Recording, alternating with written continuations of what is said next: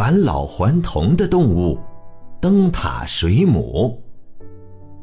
长生不老，自古以来就是很多人的梦想，希望自己可以永远年轻，一直活下去。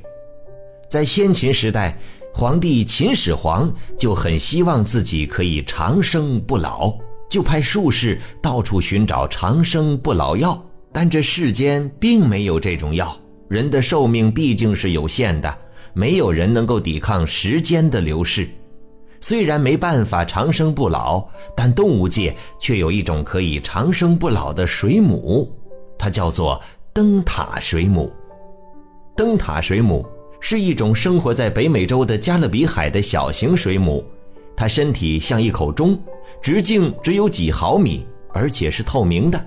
灯塔水母的胃很大，颜色是鲜红色的，形状像一个灯塔，所以它才被叫做灯塔水母。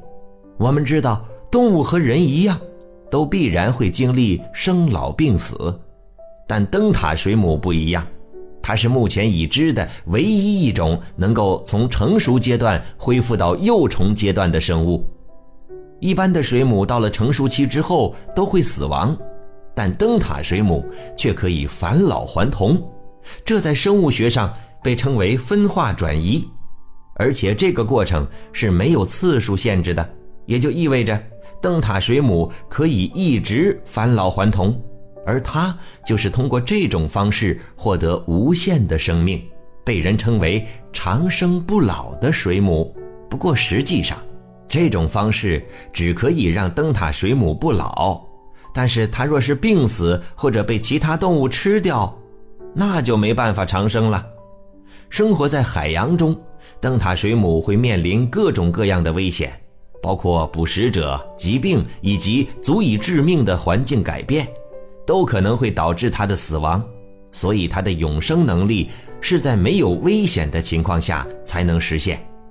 这样看来，它这种能力并不算长生不老的能力。准确的说，应该是返老还童的逆生长能力。至于灯塔水母为什么能够返老还童，目前科学界还没有找到答案，仍在研究之中。如果你喜欢我们的节目，可以关注“海豚百科”微信公众号，获取更多百科知识。